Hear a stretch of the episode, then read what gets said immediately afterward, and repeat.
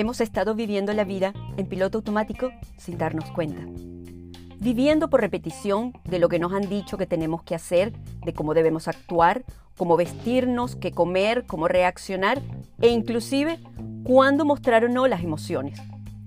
Hola, yo soy Caribey, yo soy única y tú también lo eres. Cuestionar todo en lugar de juzgar tal vez sea la clave para empezar a desaprender lo que han sido todas esas imposiciones culturales y que ya está claro que no nos sirven y que los cambios son buenos. El punto es por dónde empezar. Basada en mi experiencia y conversando con personas que nos pueden servir de referencia o tal vez para hacernos más preguntas, quiero mostrarte diferentes tópicos para vivir un estilo de vida saludable y tú decides por dónde comenzar. Me gustaría también que si te gustan mis temas y quieres recibir más contenido como este, que te suscribas al canal para que seamos muchos los co-creadores de este cambio planetario desde nuestra huella única e irrepetible. Yo soy única y tú también. Somos únicos formando parte de un todo en este planeta Tierra. Y en esta ocasión tengo el honor nuevamente de compartir con el doctor Efraín Hoffman, mi gran maestro, y quiero arrancar inclusive con unas frases de una de nuestras clases.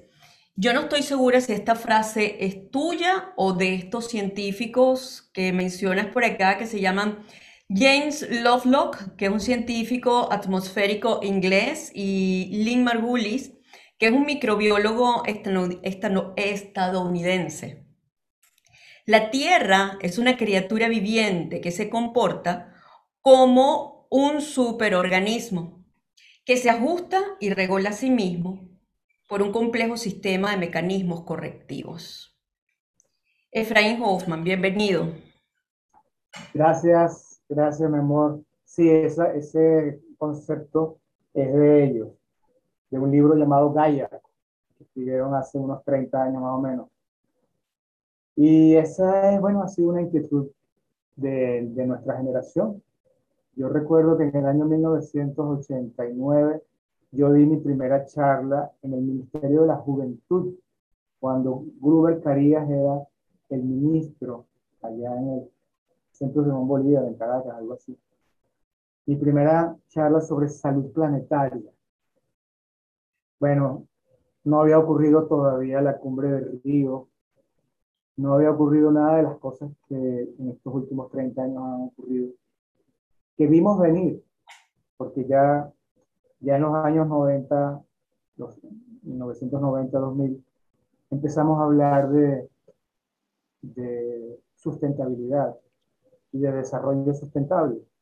Ese fue el tema de esa época, porque ya nos dábamos cuenta que el planeta había venido en los últimos 40, 50 años eh, siendo víctima del desarrollismo, del desarrollo sin medidas, de la depredación de la naturaleza, de el, um, sí, el desarrollo de distintas este, industrias eh, de alto impacto ambiental.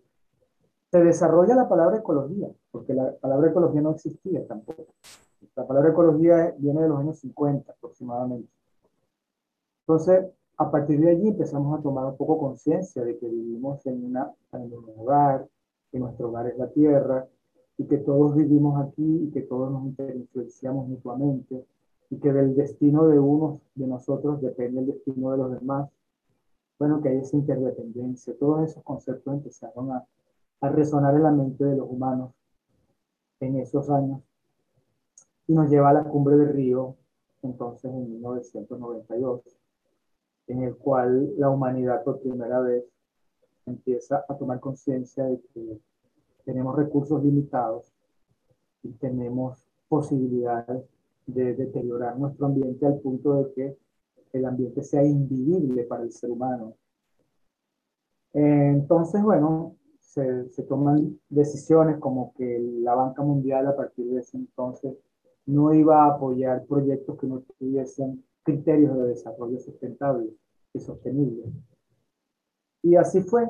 Sin embargo, ahí en Río justamente ya se habla de que tiene que haber una un compromiso mundial de los países que más impacto ambiental generan para detener ese impacto ambiental y se supone que deberíamos empezar a firmar un acuerdo este, importante para eso. Y bueno, muy pocos países empezaron a comprometerse. Claro, adicional, yo veo a simple vista que la población va creciendo desmesuradamente. O sea, cada vez somos más cohabitando y estos pasos o procedimientos que se quieren llevar a cabo para que podamos todos ponernos de acuerdo a nivel mundial son muchísimos. La cantidad de por segundos. Entonces, como que ese proceso, eh, desde, desde las más altas esferas, es lento. Así que yo, desde este quiero invitar un poco a la persona a que por lo menos nosotros empecemos a tomar acciones, sabemos hacer eh, eh, más conscientes de, cosas que deberíamos evitar y cosas que nos podríamos eh, poner en acción para ayudar al planeta Tierra. Hay una, hay una, mm, aclarar primero que tanto el doctor Hoffman como yo misma estamos en la conexión de internet no es muy buena. Eh, por mi lado podrían venir perros, maquinarias, eh, cortando árboles, etcétera, podando. Eh, y espero, me disculpen y espero que la voz de nosotros sea lo suficientemente clara y el contenido los ayude a quedarse aquí escuchando esta información hasta el final. Una cosa muy importante que hablábamos en las clases era que nosotros somos una unidad biológica donde tenemos subsistemas, tenemos, somos, eh, eh, nos vamos como dividiendo en micros, ¿ok? Pero luego también dentro de nuestra corporalidad, corporalidad hay una parte que es macro y es todo lo que nos arropa, todo el ambiente donde, donde nos desenvolvemos y, ese ambiente eh, es vital para también mantener una salud eh, integral, como usted bien lo dice. Sí, eh, estás hablando del concepto del olón. El olón es todo individuo que se identifica y se siente como una unidad nosotros como seres humanos, yo soy una unidad, una persona, pero a la vez yo formo parte de un macroorganismo llamado, en primer lugar, el más cercano se llama familia. El, luego, socialmente, el más inmediato se llama comunidad, municipio, país, planeta. Entonces, nosotros, como parte de esta familia, también tengo funciones y también tengo responsabilidades y también tengo compromisos entonces un colón es aquel individuo o aquel individuo que es un individuo y a la vez forma parte de un individuo macro, que es uno, ¿no? Entonces, si yo como individuo estoy enfermo, de alguna manera yo impacto al ambiente, impacto a mi familia y contribuyo a la, a la enfermedad de la familia. Y viceversa, si yo estoy en una familia disfuncional, ¿cómo puedo pretender ser una persona sana si todo mi ambiente también está enfermo? Entonces, el, el, tema de la ecología es que uno necesita, hay un dicho que dice por ahí, piensa este, globalmente y actúa localmente. Piensa globalmente, hay que pensar en la totalidad, pero tengo que actuar desde mi responsabilidad en mi pequeña área de acción que es local, que es en mi casa, que es familiar, que en mi vehículo o lo que sea. O sea, necesitamos empezar a actuar localmente y el primer local soy yo. Entonces, si yo tengo el concepto de ecología, de que yo a lo mejor soy capaz de ir en mi coche y ser incapaz de tirar una lata por la ventana, pero a veces soy capaz de abrir la boca y meterme el contenido de esa lata, que era un refresco lleno de porquerías, muy sabrosas todas, pero uno se mete esa basura por la boca. Entonces, ¿Qué clase de ecólogo soy si no respeto la ecología de mi propio cuerpo? Porque tengo que empezar por ser ecologista conmigo mismo, o sea, la ecología de mi propia salud, el ambiente de mi, de mi cuerpo, entre bacterias, hongos, este, levaduras, microbacterias que, que de paso son muchas más células que las células de nuestro propio cuerpo. Se consideran que son 100 billones las células que viven en este cuerpo. Y de esas 100 billones de células, el 70% de ellas no pertenecen a nuestro ADN.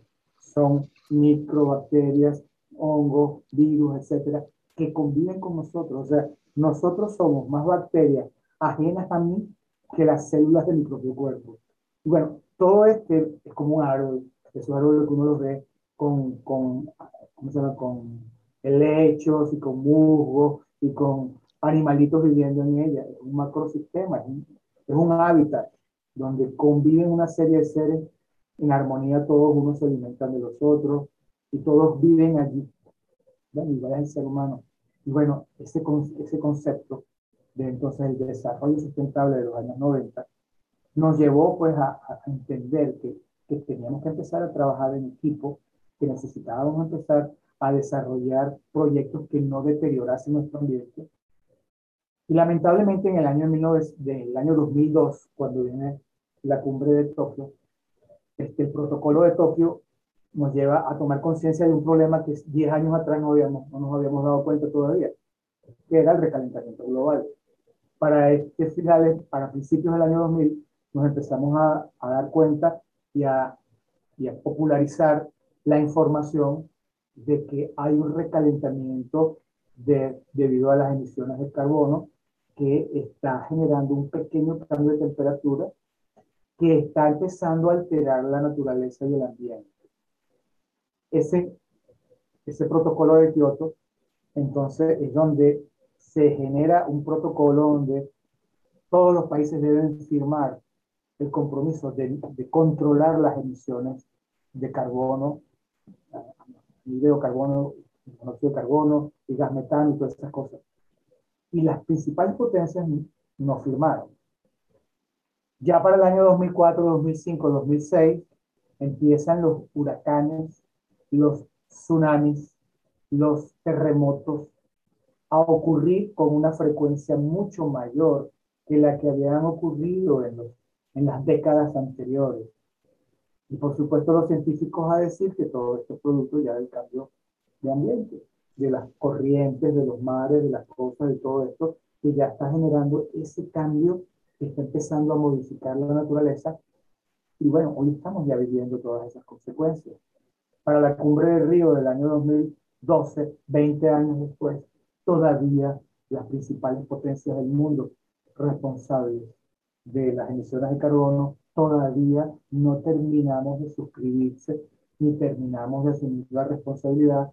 Y más bien presidentes como Donald Trump tenía como bandera de su campaña electoral el hecho de decir que el cuento de las emisiones de carbono y del impacto del desarrollo este, es falso, que esto es mentira, que no está ocurriendo ningún problema este, de cambio de temperatura, ni eso es un impacto de nada, porque bueno, porque sus intereses básicos eran económicos y para él y para los desarrollistas y para todos los que mueven la economía del mundo, el dinero es el valor supremo.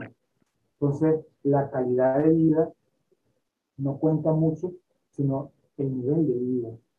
Y como ellos tienen protegida su realidad, ese, ese 1% de la humanidad que es dueña del 90% de los recursos del planeta, lamentablemente, bueno, son los que dirigen las acciones. Por eso Vivimos en un mundo donde la comunicación, donde los intereses son ambiguos.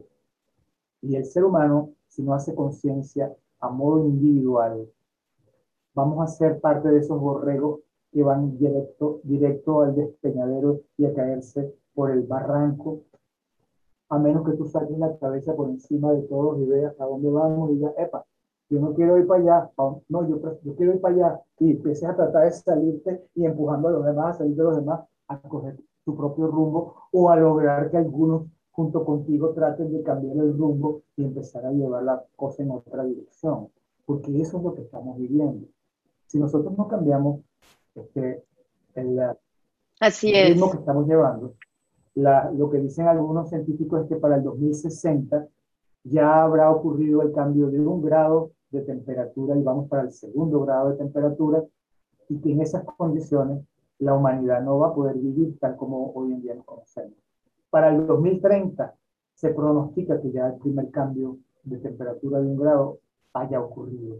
Y eso significa la total deslación que ya es casi, que ya es casi este, bastante completa en muchos este, glaciares del mundo y la, la deslación del Polo Norte también, y de Groenlandia también, y de Islandia, todo lo que está ocurriendo en estos países de, de los polos, ya hay un nivel de deslación sumamente grande que está aumentando el nivel del mar. Y que bueno. sí, hay... una cosa muy importante que, que, a mí me gustaría que lo, lo,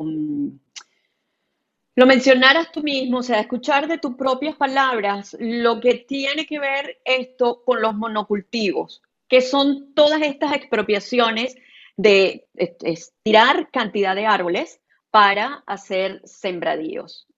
¿Qué, qué pasa con, con, esto de los monocultivos? Porque además no solamente es la deforestación, sino que hay otras consecuencias también.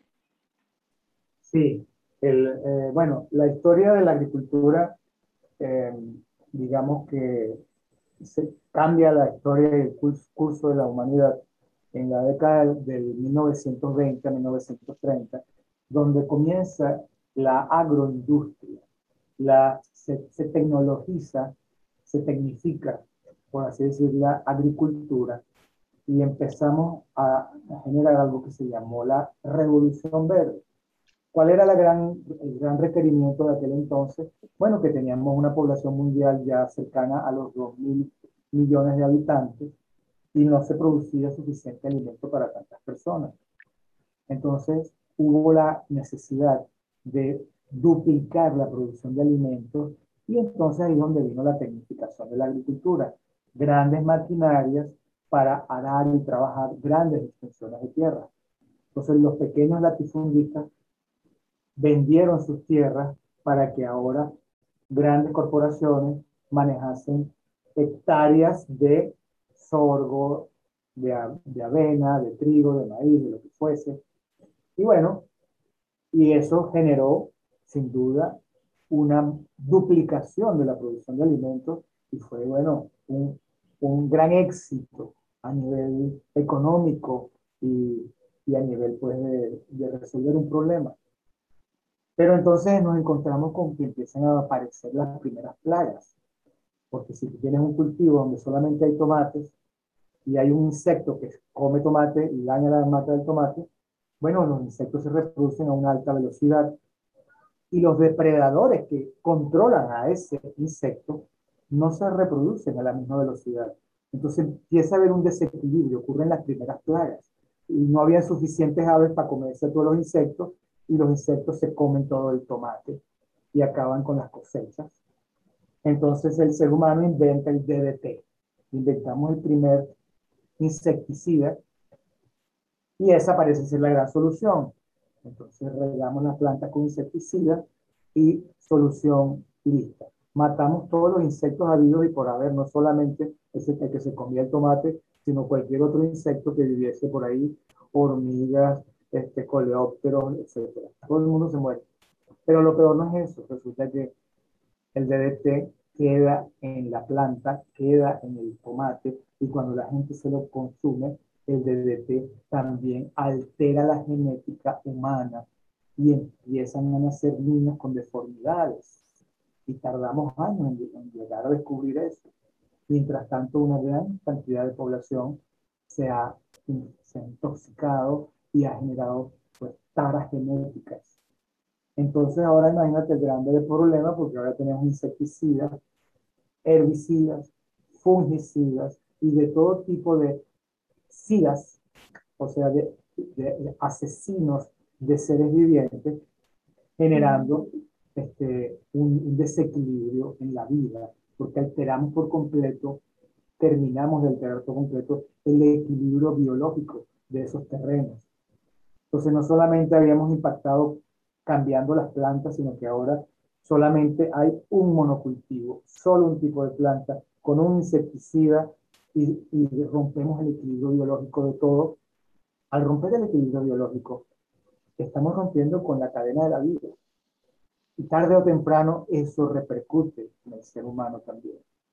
Entonces hemos dañado los acuíferos, hemos, hemos acabado con muchas especies. Imagínense ustedes que cuando yo empecé a dar esta charla, que fue hace como 30 años, ya la cifra era que entre 40 y 100 especies desaparecen a diario. Especies que se extinguen.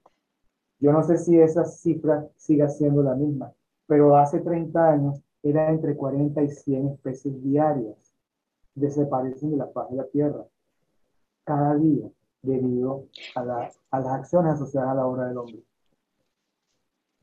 Sí, yo, yo, como mencionaba en otro episodio, yo no soy muy amante de las cifras porque me cuesta muchísimo tiempo hacer unas buenas investigaciones de dónde son las buenas fuentes, cuáles son confiables, cuáles son las que están diciendo verdad pero a simple vista hay mucho que se puede, que se puede ver, eh, que, se puede leer de informaciones, porque ahora hay, hay, una, hay una apertura a través de, los, de, los, de las redes sociales y, y, es que todo el mundo está hablando. La gente ya no se está quedando callada ante las situaciones donde están en compromiso los recursos de la tierra.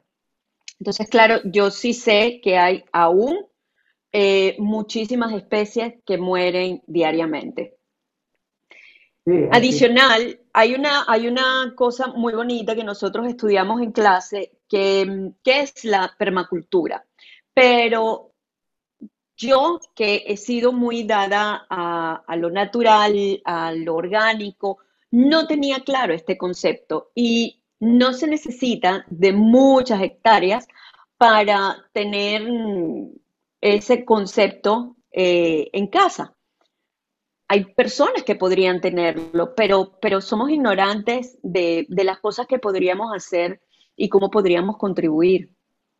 Sí, la permacultura sin duda que es un, concepto sumamente importante en el mundo de hoy, porque tal como lo dices tú, no, la permacultura es una, es un, digamos que es una, una propuesta que forma parte de la agroecología, forma parte de la agricultura orgánica, de esas propuestas alternativas que pretenden contribuir a la producción de alimentos sanos, libres de agroquímicos, libres de todos estos problemas, que sean alimentos más nutritivos para el ser humano, pero que además no se produzcan en condiciones que afecten el medio ambiente, que tengan impacto ambiental. Entonces, la permacultura surge del criterio de tener, de que el ser humano aprenda a convivir como lo hacía en el pasado. El ser humano en el pasado vivía en la naturaleza, en un ambiente donde lo que él requería estaba a su alrededor. Tenía su barquita, tenía su gallina, tenía su, su conuquito y, y tenía cerca alguna fuente de agua. O sea, el ser humano era sostenible. Él era sostenible a sí mismo. Y si había algo que no lo tenía, bueno, lo intercambiaba con el vecino Aquel tenía maíz y yo tenía, qué sé yo, caraota, entonces yo te intercambiaba el maíz por caraota y los dos comíamos maíz y caraota. Esa era, era la, situación este, cuando éramos pocos, cuando no éramos tantos como hoy en día, que tuvimos que empezar a vivir en grandes ciudades y en grandes mega ciudades de más de 20 millones de habitantes, que ya hay muchas mega ciudades de más de 20 millones de habitantes, en las cuales las personas este, están lejos, muy lejos de los centros de producción de alimentos. Entonces, se tiene que desarrollar toda una serie de cadenas de transporte, de traslado, de transporte de alimentos, de refrigeración, de mecanismos para que no se dañen los productos, etc. Muchas veces son productos químicos que entonces alteran también el valor biológico de los productos. Bueno, todas estas situaciones nos llevan a que el ser está alejado de los centros de producción. Bueno, el concepto de la permacultura es que tú puedes regresar la naturaleza aún en estas ciudades. Y hay algunas ciudades que han empezado a desarrollar cultivos en las azoteas y en todas las zonas este, urbanas, tratar de que no sea nada más que un jardín de flores, sino un jardín donde también se produzca comida. ¿Por qué no voy a producir también comida aquí cerca? ¿no? Entonces surge entonces una agricultura urbana. y esa manera en, que la casa, el hogar y la agricultura eh, permanecen en los mismos sitios. Y ahí viene la palabra permacultura, de permanente, de que la agricultura y, la, la, vivienda, el hábitat donde el ser humano se desenvuelve, de alguna manera entran en armonía. Y bueno, y hay nuevas ciudades que se están construyendo bajo estos principios. Hay ciudades que se están ya desarrollando. Yo he visto, por ejemplo, en, Indonesia, por allá en, en Yakarta, en, esos lugares desde Asia, ya hay ciudades este, sumamente ecológicas, que los edificios ya son edificios inteligentes, que manejan eh, los ahorros de energía, con luz solar, el mínimos desechos, donde hay reciclaje, reutilización de los recursos, y ya la ciudad en sí es un jardín agroecológico donde tanto agricultura como plantas, como naturaleza, como animales, todos están empezando a construirse y a, convivir de una manera armónica. Bueno, son ciudades futuristas. Qué, qué dichosos, quienes, qué dichosos quienes tienen la posibilidad de vivir en esas ciudades, ¿no? Sí, pero, pero ¿sabes qué? A mí ese tipo de situaciones me dan mucha esperanza, porque esas son cosas que van como cayendo como gotitas de agua y que se van replicando como se replican las ondas cuando cae una gota de agua. Porque Alemania también tiene, tiene muchos avances en ese aspecto y lo mismo Holanda. Holanda no será el mejor, pero tiene muchísima infraestructura para que la gente no utilice vehículos. Eh, sí que hay mucho, mucha, mm, no son plantas eh, comestibles, pero sí encima de los techos hay creación de, plantas que, sí, sitios verdes, que refrescan, em, contribuyen con, con, la disminución de CO2 y adicional embellece los techos y ayudan a, lo que se llama la cosecha de agua, aprovechar el agua de la lluvia también. Se filtra Así es. y esa agua se le da uso. Sí, por supuesto también están los molinos de viento, las placas solares, hay mucho. Pero, pero mm, yendo de nuevo al, al, tema, y es que, bueno, mientras que podamos hacer como, como algo pequeño, constante, permanente y que de eso se pueda replicar, eso, eso nos llena de esperanza. La, la, ética de, la permacultura eh, es una ética que se puede replicar no necesariamente eh, cumpliendo todos los pasos para hacer el diseño de un área de permacultura, pero la, la ética, la base de lo que esto significa se puede replicar en muchísimas situaciones de nuestra vida. Así es. Sí, la permacultura sin duda me parece muy importante que todos los que están escuchándonos busquen por Google, busquen una biblioteca, empiecen a empaparse de lo que es esto y de lo que implica un estilo de vida verde. El estilo de vida que hoy en día eh, puede garantizarnos a nosotros y a las generaciones futuras, pues, que los recursos que nosotros hemos heredado de nuestros ancestros sean los mismos que nos, ellos heredarán de nosotros. Porque tenemos esa responsabilidad para con el futuro. Nosotros somos los custodios de una naturaleza y como decía pues, hace un rato eh, Carcaribey, ya somos 7.700 millones de habitantes. O sea, yo recuerdo cuando, cuando yo nací éramos 5.000 millones de habitantes, cuando yo estaba chiquito. O sea, en los 50 años que tengo yo más o menos de adulto, tengo 65 años, hemos casi que duplicado la población del planeta en los últimos 50 años. Y desde 1900 al 2000, la humanidad realmente casi que cuadruplicó la población del planeta. Entonces, los recursos son finitos. No estamos en capacidad de mantener a tantas personas si el estilo de vida fuese el de un norteamericano promedio, por ejemplo. Los norteamericanos son de las ciudades y de los países de mayor consumismo que existe en, todos los sentidos. Entonces, bueno, es donde existe la mayor población de obesos. Hay casi entre 35 y 40% de obesos. en, Estados Unidos. Entonces, si nosotros copiamos de, estos, de este tipo de países sus modelos de consumo y sus patrones, pues no estamos copiando nada bueno, nada que sea saludable para ninguno de nosotros. Europa tiene otra cultura. Lamentablemente los países subdesarrollados estamos bajo la influencia de ese tipo de países consumistas y países como China y como Japón, eh, perdón, como India, que son entre ellos dos una cuarta parte de la población del planeta, porque ambos están en más de mil millones de habitantes. O sea, están también replicando ese tipo de modelo consumista eh, del mundo capitalista. Entonces, ese mundo capitalista, bien sea capitalismo de Estado o capitalismo, este, vamos a decir que individual, pues, o sea, del liberalismo, este, es igualmente impactante, ambos, en, en la realidad planeta. El tema no es el, capitalismo o el socialismo, no. El tema es que necesitamos empezar a pensar desde la visión de la salud y de la ecología, porque son dos valores que no han predominado en ningún lugar.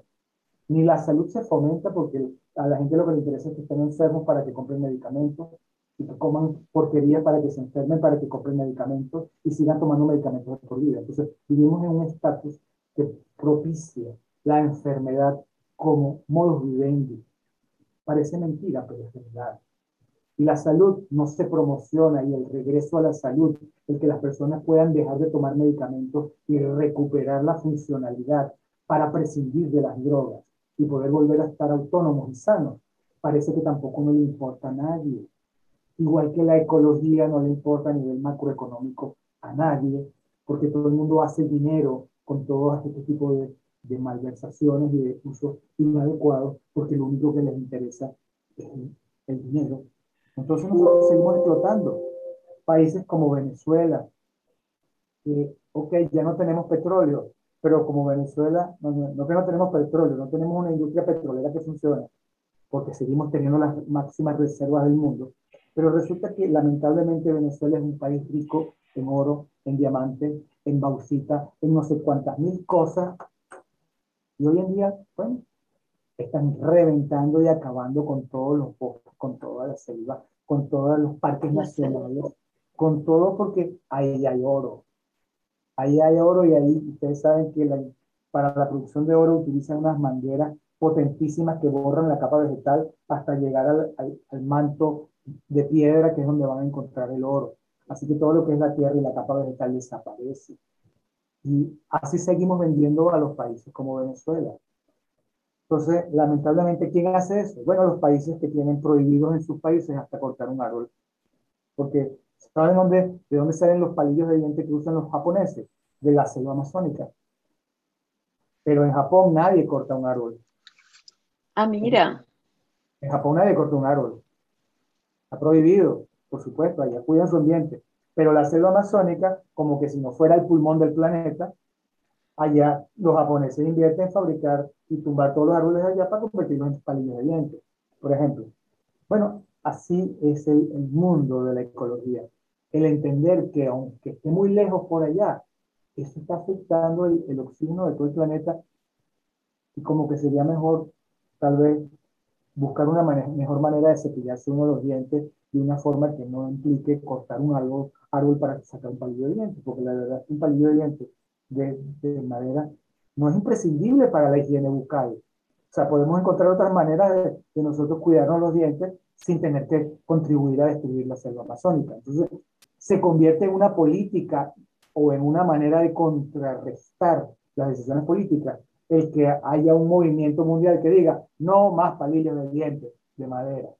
Y no me, eso sería una medida que generaría un impacto si todos los humanos concientizásemos que no se necesita un palillo de dientes y se acabó la industria y por supuesto Donald Trump y todos los que fabrican y que tengan dinero invertido en fábricas de palillos de dientes quebrarán. Pero bueno, búsquense otro negocio que no sea ese. Simplemente cambien el dinero por otro lado y pongan a la gente a trabajar en otra cosa, porque no lo ponen a trabajar en, en, granjas orgánicas y pueden producir pues, alimentos y vitaminas y cosas que sean realmente necesarias, o a trabajar con el mar. Díganme la riqueza que hay en el mar, la importancia que hay de utilizar las granjas submarinas de algas, de, cantidad de cosas que necesitamos como fuentes de proteínas, de nutrientes, de minerales. tenemos un planeta que es de mar. Tenemos realmente la posibilidad de, de seguir desarrollando muchas modalidades que no impactarían nuestro ambiente. Yo tengo fe en que la humanidad y que las nuevas generaciones se están dando cuenta. A mí me causó una gran satisfacción que durante las primeras tres semanas de la pandemia, este, ¿se acuerdan? No sé si te acuerdas cómo eh, empezó a limpiarse el canal, los canales en, Venecia, cómo empezaron a acercarse los delfines a las costas, cómo empezaron a aclararse las aguas, tan solo porque durante un mes las industrias del mundo entero, nadie salió a trabajar, nadie trabajó, todo se cerró, todo el mundo se quedó en su casa asustado y nada más que con que el hombre dejó de producir lo que hace todos los días, no, no habían carros, nada de nada, nadie salía. La naturaleza dejó de subir la velocidad con la que estaba aumentando la temperatura. O sea, esos días se estabilizó y más bien empezó a bajar. La naturaleza empezó a sanarse, porque los que estamos cambiando el planeta es el ser humano. Solo con un mes en que el ser humano dejó de generar el impacto y la naturaleza tendía a recuperar su equilibrio es que fue la verdadera prueba para decirnos, los están haciendo mal. Así como lo están haciendo, no sirve. Les muestro esto, tienen que cambiarlo y ahora eh, yo pienso que no hace falta crear desempleo porque cuando nos, nos movemos hacia otras áreas se pueden crear muchísimos nuevos empleos en el área del desarrollo sustentable, para llevar un estilo de vida verde, todavía hace falta muchísima producción local que pueda permitir que nosotros podamos llevar ese estilo de vida verde, porque si no, es, e, es, costosísimo. Por ejemplo, hay países donde comer biológico es muy caro.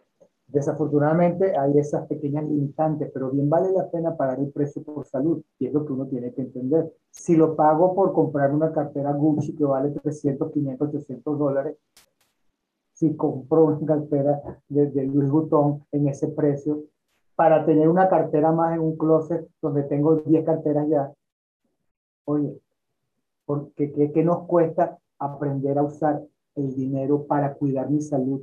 y la salud de mis seres queridos, aprender a invertir en mi propia salud, a cuidarme. Eso es algo que no está en nuestra cultura, como te decía. Ni la salud ni la ecología son valores, pero son los valores que nuestra escuela este, eh, promueve y que necesitamos justamente este tipo de, de, de acciones como la tuya, de iniciativa, de tu podcast tan maravilloso, donde tú compartes con, con todos nosotros estos conocimientos este, que son tan necesarios, tan, tan importantes, tan imprescindibles para la salud de todos. De manera que todo esfuerzo que hagamos en esta, en esta línea de acción, pues será siempre, vamos a decir que recompensado en el cielo y en la tierra, porque es algo que todos necesitamos. Efraín, yo sé que podríamos estar hablando sobre, el tema de, la ecología durante horas y, proponiendo inclusive soluciones más que quejarnos. Esto fue un poquito de llamado a conciencia, de hay que prestar atención, sonar la campanita, eh, ojo, investiguen más sobre lo que estamos diciendo. No necesariamente eh, tenemos la verdad en la mano, pero hay excelentes maneras de investigar, indagar más sobre los temas que estamos nosotros comentando. Recuerden mucho lo que es reducir, reusar, reciclar. Eso es básico como contribución. Y para cerrar, yo le quiero preguntar al doctor esta pregunta que no se la hice en la primera entrevista porque no la tenía en ese momento, pero que de aquí en de, de unos episodios atrás en adelante he venido haciéndole a todos mis invitados. Y es, ¿qué te hace único? ¿Qué me hace único? Bueno, me hace único tener mi propio color, mi propio tono, mi propio sonido, mi propia voz, mi propia manera de expresarme, mi propia idea, equivocadas o acertadas.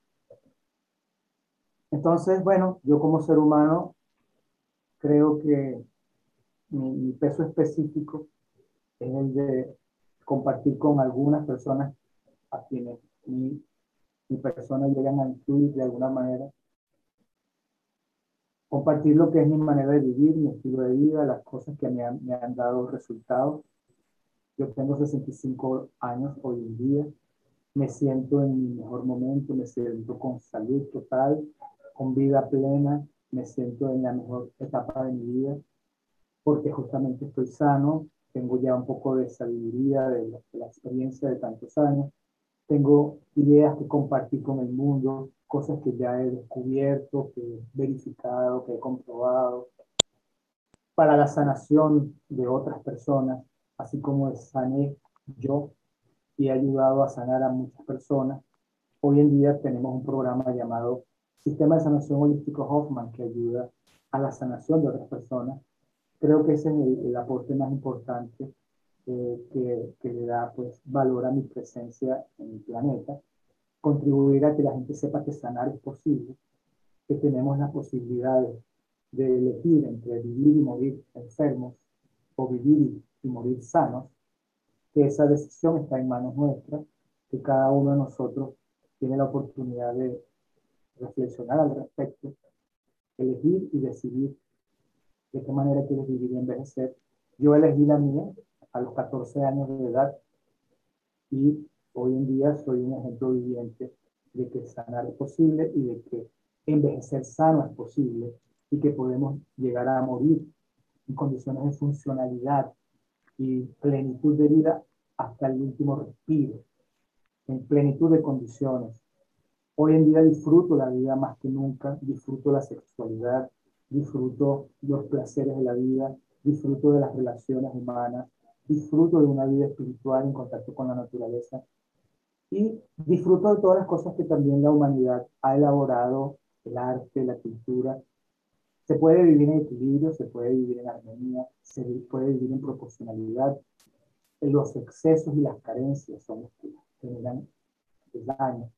Así que en la medida en que aprendamos a conocernos, y a desarrollar todas nuestras potencialidades, a vivir en armonía con nosotros mismos y con las leyes de la naturaleza, pues en esa medida todos alcanzaremos, yo creo que esa, esa virtud y esa cualidad que es la de sentirnos realizados como seres humanos únicos e irrepetibles que cada uno es, y hacer ese aporte que cada uno de nosotros solamente uno puede dar, que más nadie lo puede hacer. Aprovecho, Aprovecho esta ocasión para invitar a las personas que te ven a que visiten nuestra página de arroba drhoffman.holistic. Hoffman.holistic. Allí tenemos la propuesta de ese programa que hizo Caribe con nosotros, del programa Vida Plena Salud Total. Ella hizo el programa completo de un año entero que tardó más de dos años porque fue nuestra primera generación de, de graduandos y nosotros estábamos todavía ensayando el modelo. Pero hoy en día, ya el que lo desea hacer más en menos tiempo, pues dura un año para convertirse en gerente de vida y salud. Pero los que están con problemas de salud o, de, o necesidades, tenemos un programa de solo cuatro meses, que es la primera fase del reto vida plena salud total, y el reto de un mes de conocerte a ti mismo, porque todo programa tiene que empezar por yo conocerme identificar realmente cuáles son esas necesidades insatisfechas o eso, esas, este, esas dependencias, esos conflictos no resueltos que me afectan. Todo lo que me quita energía no puede ocurrir sin que yo tenga control sobre eso. Necesitamos empoderarnos, adquirir el control de nuestra vida, hacernos responsables de todo lo que en nuestra vida ocurre. Y eso comienza con el autoconocimiento. Así que los invito a iniciar ese programa que incluye dos semanas gratuitas. Entren y verán que desde hoy mismo pueden inscribirse en dos semanas gratuitas que les va a dar la oportunidad de sentir, de vivir la experiencia de lo que este programa puede ofrecer. Y ahí ustedes decidirán si desean continuar o no. Los invito a probar entonces en drhoffman.holistic. DRE. Si después tú lo puedes escribir por ahí, te agradecería Caribel que le dé la información. Por supuesto, va a quedar escrito. Ahí lo van a estar viendo. No con Caribel directamente, que es pues, una de nuestras embajadoras en el mundo. Caribel, muchísimas gracias, mi amor, por tenerme. Bueno, yo estoy, yo estoy feliz por, por haber estado contigo en, en esta oportunidad, de haber participado, por supuesto, en el programa de Vida Plena Salud Total. Yo, al igual que como lo dices tú, yo me siento más sana que nunca, más sana que cuando tenía 20 años, ya tengo, voy a cumplir 54 dentro de poquito, y me siento más vital que cuando tenía 20, 30 años. Así que muchísimas gracias. Hasta el próximo episodio. Dios Padre nos bendiga. Amén.